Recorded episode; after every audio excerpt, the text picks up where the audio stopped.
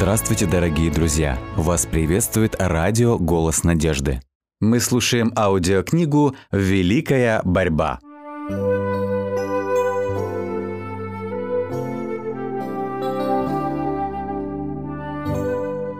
Глава 38. Последнее предостережение.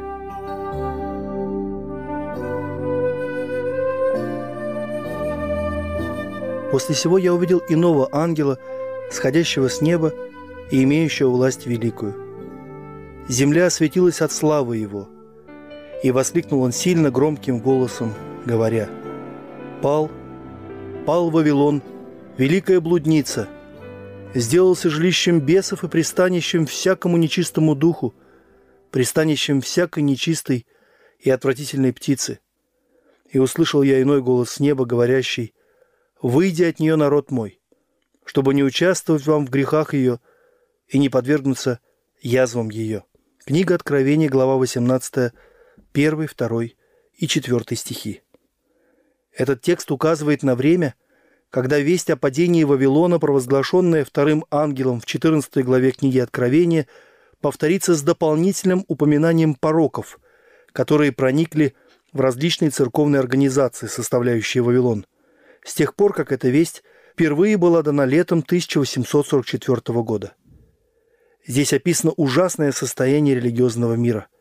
Каждое новое отвержение истины еще больше омрачит разум людей, еще больше ожесточит их сердца, пока они не закоснеют в своем дерзком неверии. Вопреки предостережениям Божьим, они будут по-прежнему попирать одну из заповедей, пока, наконец, не воздвигнут гонения на тех, кто свято чтит ее. Презирая Слово Божье и его народ, они ни во что не ставят и Христа. Когда церкви примут учение спиритизма, для плотского сердца перестанут существовать всякие ограничения, и внешнее исповедание религии станет ширмой, скрывающей самые низкие пороки. Вера в спиритические явления откроет дорогу духом обольщающим и учением бесовским, и в церквах станет ощутимым влияние злых ангелов. О Вавилоне, изображенном в пророчестве, говорится «Грехи ее дошли до неба, и Бог воспомянул неправды ее. Он наполнил меру своих беззаконий и стоит на пороге гибели». Но у Бога есть еще верные души в Вавилоне, и прежде чем совершаться его суды, они должны быть выведены из него, чтобы им не участвовать в грехах его и не подвергнуться язвам. Поэтому должно возникнуть движение, символически представленное сходящим с неба ангелом, который осветил землю славой своей и воскликнул сильно громким голосом, говоря о грехах Вавилона. В связи с этой вестью раздается призыв «Выйди от нее, народ мой». Этот призыв вместе с третьей ангельской вестью и составляет последнее предостережение, обращенное к жителям Земли. Мир ожидает ужасный конец. Земные державы объединятся в борьбе против заповедей Божьих и с помощью законов будут заставлять всех, малых и великих, богатых, нищих, свободных и рабов придерживаться обычаев церкви, соблюдая лже-субботу. Те, кто откажется повиноваться – подвергнутся наказаниям со стороны гражданских властей и, в конце концов, будут объявлены достойными смерти. С другой стороны, закон Божий, предписывающий покоиться в день субботний, требует послушания и предупреждает о гневе Божьем всех, кто нарушает его. Все предельно ясно. Всякий, кто будет попирать закон Божий и повиноваться человеческому постановлению, примет начертание зверя. Он получит знак верности той власти, которую предпочтет Богу. Небесное предостережение гласит, кто поклоняется зверю и образу его и принимает начертание на чело свое или на руку свою, тот будет пить вино ярости Божьей, вино цельное, приготовленное в чаше гнева его. Но никто не испытает гнева Божьего до тех пор, пока до сознания и совести каждого не будет доведена истина, и пока она не будет отвергнута. Многие еще не услышали особые истины для настоящего времени. Они никогда не понимали в истинном свете требования четвертой заповеди. Бог, читающий в каждом сердце и испытывающий каждое побуждение, не допустит, чтобы хоть один человек, жаждущий познания истины, был обманут и не имел возможности разобраться во всех хитросплетениях борьбы вокруг этого вопроса. Люди будут не вслепую принимать этот указ. Каждый будет иметь достаточно света, чтобы сознательно сделать свой выбор. Суббота станет великим испытанием верности, потому что она является главным вопросом истины, который подвергается нападкам. Когда наступит решающий час, тогда между теми, кто служит Богу, и теми, кто не служит Ему, будет сделано четкое разграничение. В то время как соблюдение лжесубботы по государственному закону и вопреки четвертой заповеди будет открытой клятвой верности богоборческой власти, соблюдение истинной субботы в знак повиновения закону Божьему будет свидетельством верности Творцу. Люди, принявшие знак покорности земным властям, получат начертание зверя, а те, кто избрал знамение верности божественной власти, получат печать Божью. До этого времени тех, кто проповедовал истины, содержащиеся в трехангельской вести, считали просто паникерами. Их предупреждение о том, что в Соединенных Штатах вновь воцарится вера нетерпимость, а церковь и государство объединятся в преследовании соблюдающих заповеди Божьи, были названы беспочвенными и нелепыми. Самоуверенно заявлялось, что эта страна была защитницей религиозной свободы и навсегда останется таковой. Но по мере того, как вопрос об обязательном праздновании воскресного дня обсуждается все шире, событие, в котором сомневались и в которое не верили, становится реальным. И третья английская весть оказывает влияние, о котором раньше нельзя было и мечтать. Каждому поколению Бог посылал своих слуг обличать грех и в мире, и в церкви. Но люди любят слушать приятное, а чистая, непрекрашенная истина не принимается. Многие реформаторы, начиная свою работу, с большой осторожностью обличали грехи церкви и народа. Они надеялись собственным примером чистой христианской жизни возвратить народ к библейскому учению. На них сошел Дух Божий, как в свое время он сошел на Илью и побудил его порицать грехи нечестивого царя и народа Бога-отступника. Реформаторы не могли не проповедовать ясное учение Библии, хотя им не хотелось возвещать их. Они были побуждаемы ревностью возвещать истину и прямо говорить об угрожающей людям опасности. Не страшась последствий, они говорили те слова, которые вложил в их уста Господь, и народ вынужден был внимать предостережению. Так будет проповедана трехангельская весть. Когда наступит время мощно провозгласить ее, Господь будет действовать через смиренные души, управляя разумом тех, кто посвятил себя служению Ему – Работники будут приготовлены к этому труду скорее через помазание Духом Божьим, нежели специальным образованием. Движимые священным усердием, мужи веры и молитвы станут возвещать то, что вложил в их уста Господь. Грехи Вавилона будут разоблачены. Ужасные последствия навязывания церковных постановлений силы гражданской власти, наступление спиритизма, незаметное, но быстрое распространение папства – все будет разоблачено – эти торжественные предостережения взволнуют тысячи и тысячи людей, никогда еще не слышавших ничего подобного. С изумлением они узнают, что Вавилон – это церковь, которая пала вследствие своих заблуждений и грехов и по причине отвержения истины, посланной небом. Когда люди обратятся к своим прежним учителям с вопросом «так ли это?», то служители будут рассказывать им небылицы, предрекая благополучие, чтобы успокоить их страхи и проснувшуюся совесть. Но многие не удовлетворятся только человеческим авторитетом, потребуют ясного доказательства, так говорит Господь. И тогда известные служители церкви, подобно фарисеям древности, исполнится гневом на тех, кто усомнился в их авторитете, и осудит весь третьего ангела как сатанинскую. Они станут подстрекать толпу, любящую грех, злословить и гнать вестников Божьих. По мере того, как эта борьба ширится, и народ все более задумывается о попранном законе Божьем – не теряет времени даром и сатана. Сила, которая исходит от этой вести, приводит в ярость ее противников. Духовенство проявит почти сверхчеловеческие усилия, чтобы скрыть от своей паствы свет. Любыми средствами они постараются замять эти насущные вопросы. Церковь обратится за помощью государственной власти. Паписты и протестанты объединятся в борьбе с истиной. Когда движение за обязательное празднование воскресного дня укрепится – Тогда против соблюдающих заповеди будет применена сила закона.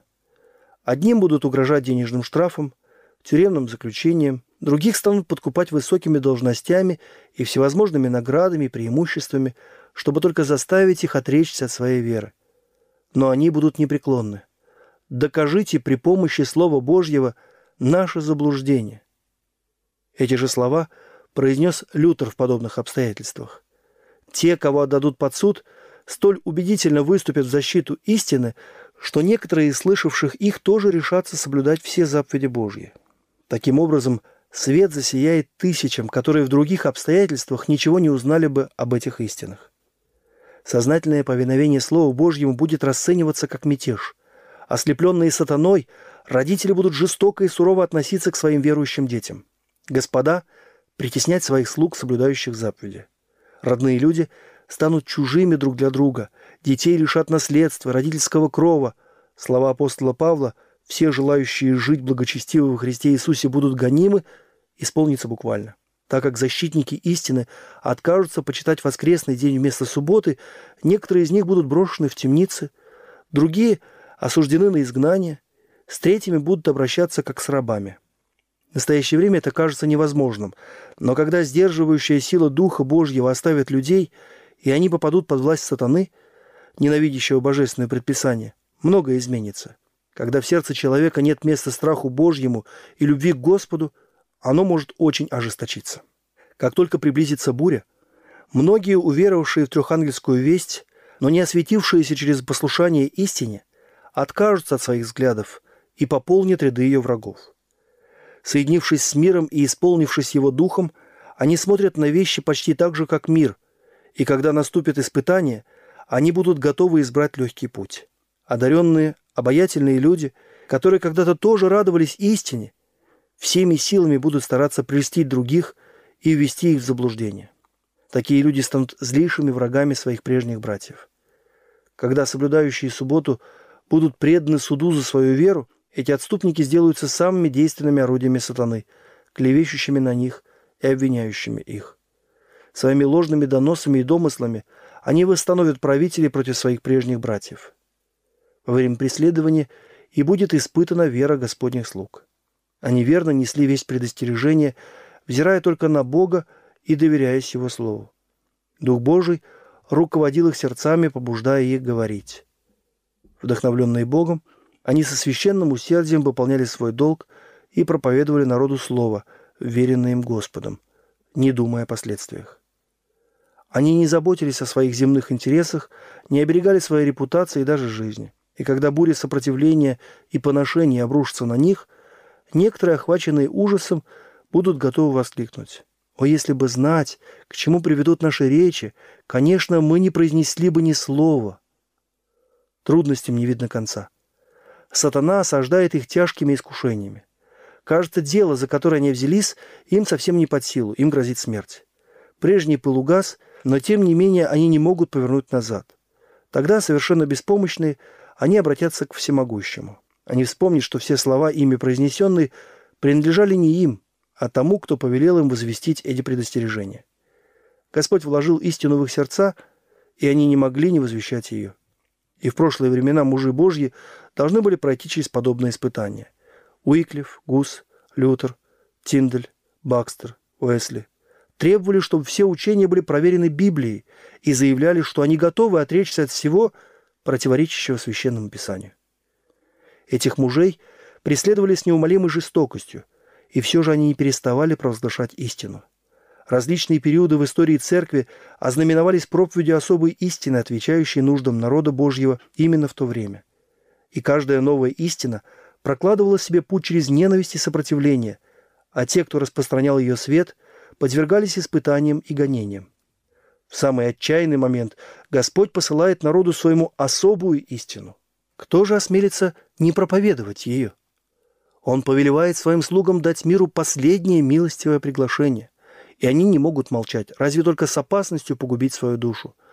Вестники Христа не должны думать о последствиях. Они должны исполнить свой долг, а последствия предоставить Богу.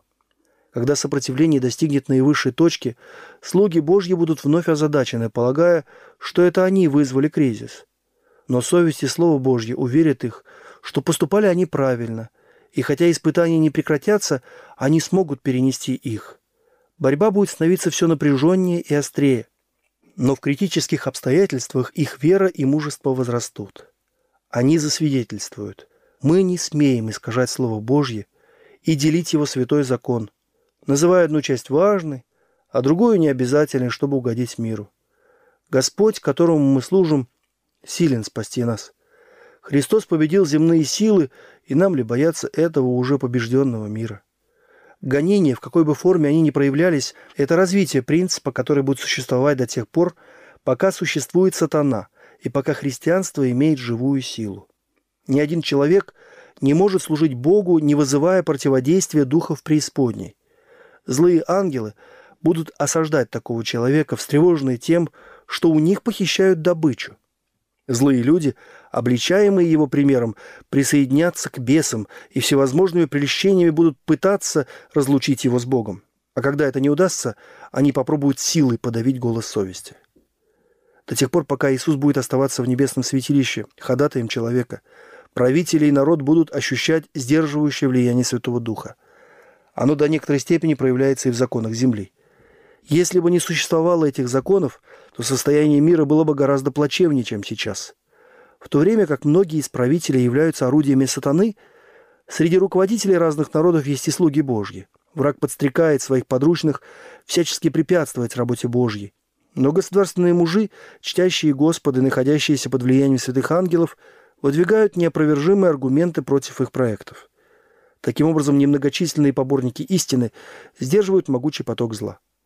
Сопротивление приспешников сатаны будет приостановлено, чтобы трехангельская весть могла совершить свою работу. Последнее предостережение привлечет к себе внимание тех руководителей, через которых теперь трудится Господь, и некоторые из них воспримут его и во время скорби перейдут на сторону народа Божьего.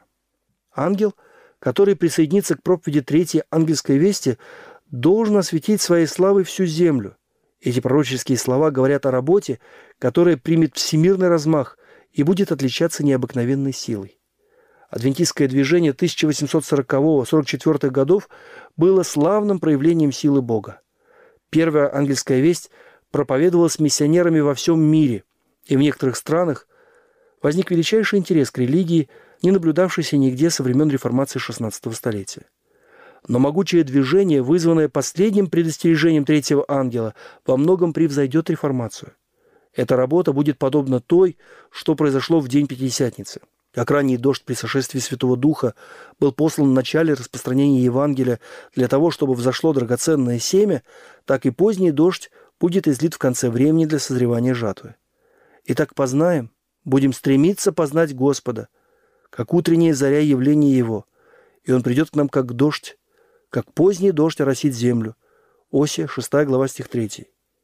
И вы, чада Сиона, радуйтесь и веселитесь о Господе Боге вашем, ибо Он даст вам дождь в меру, и будет посылать вам дождь, дождь ранний и поздний, как прежде. И будет в последние дни, говорит Бог, излию от Духа Моего на всякую плоть, и будет всякий, кто призовет имя Господне, спасется. Иаиль, глава 2, Деяние, глава 2. При завершении великого дела Евангелия сила Божья должна проявляться так же, как при его начале.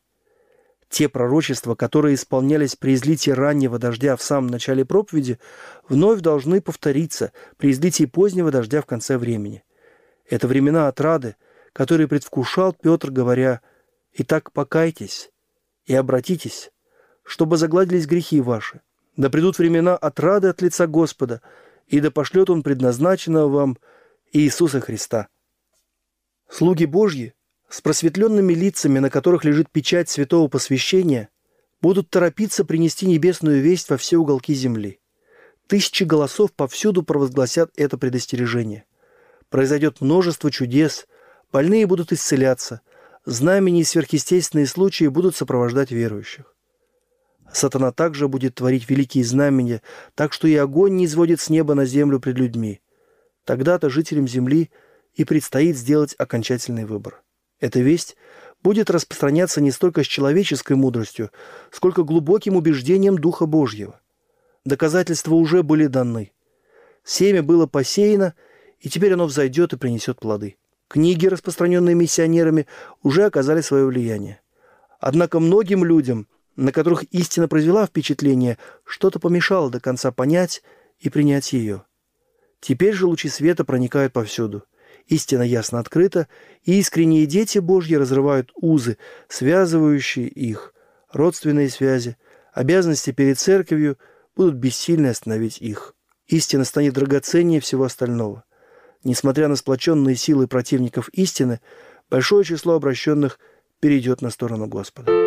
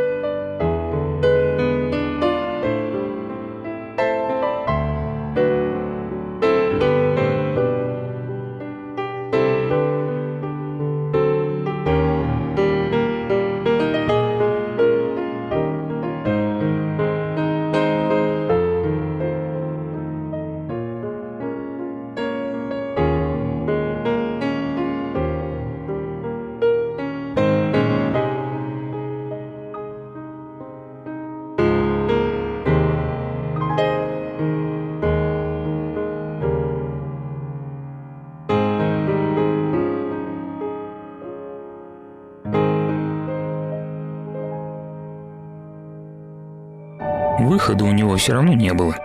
Поблизости не было признаков людского жилья. Поэтому вариант ночевки под открытым небом казался единственным решением. Двигаться в ночи без ориентиров было глупо, да и усталость уже давала знать. Путешественник, рослый молодой мужчина, умело и ловко развел огонь и приготовил ужин. Соорудил походную постель на широком валуне, дабы обезопасить себя от змей. Обмотав увесистый булыжник своей одеждой, он подложил его себе под голову, как подушку, и задумчиво уставился на многочисленные звезды в ночном небе. Избегая мрачных мыслей о причине своего далекого путешествия, он всматривался в звездный узор, пытаясь найти там утешение своему одиночеству в этот поздний час. Сколько веков они вот так светят? Что такое эти светящиеся искры на высоте? Чьим светом? И главное, для кого они светят? Как бывает со всяким человеком, волей случая, оказавшегося в одиночку перед вечным небом, он оказался на грани, за которой кончается суета мирская и явно ощущается скрытая неземная жизнь. Что он заснул, стало понятно, когда, скатившись в дреме с постели, он заметно приложился о камень. Не открывая глаз, путник повернулся на бок и рукой заскользил по полированной плите. Не до конца проснувшись, он продолжал ощупывать камень, пока не убедился, что лежит не в том месте, где заснул. Сонный, но встревоженный в ярком лунном свете, он приподнялся и с удивлением увидел, что лежал головой на гигантской ступени. Втянув голову в плечи, от внезапного открытия он рассматривал лестницу без начала и конца, уходившую в ночную высь. Подобно падающим метеорам, по лестнице в разных направлениях сновали молнии. Завороженный фантастическим видением, человек крутил головой в попытке осмыслить увиденное. По какой-то тайной причине молнии остановились, разом превратившись в пылающих существ, подобных людям, и молчаливо уставились в его сторону. Съежившись под пристальным вниманием, человек сползал со ступени, пока не понял, что взоры направлены были на того, кто за его спиной, разгораясь ясным днем в ночи, сказал «Я Господь Бог отцов твоих». Книга Бытие, глава 28.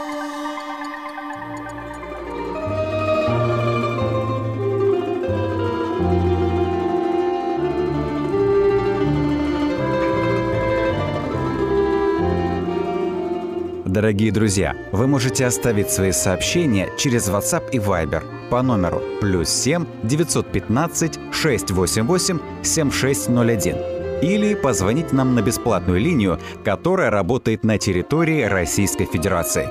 Номер 8 800 100 ровно 1844.